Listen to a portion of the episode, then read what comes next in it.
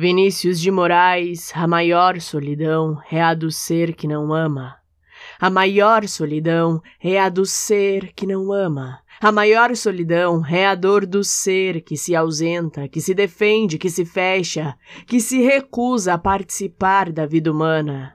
A maior solidão é a do homem encerrado em si mesmo, no absoluto de si mesmo, o que não dá a quem pede o que ele pode dar de amor, de amizade, de socorro. O maior solitário é o que tem medo de amar, o que tem medo de ferir e ferir-se, o ser casto da mulher, do amigo, do povo, do mundo. Esse queima como uma lâmpada triste, cujo reflexo entristece também tudo em torno. Ele é a angústia do mundo que o reflete.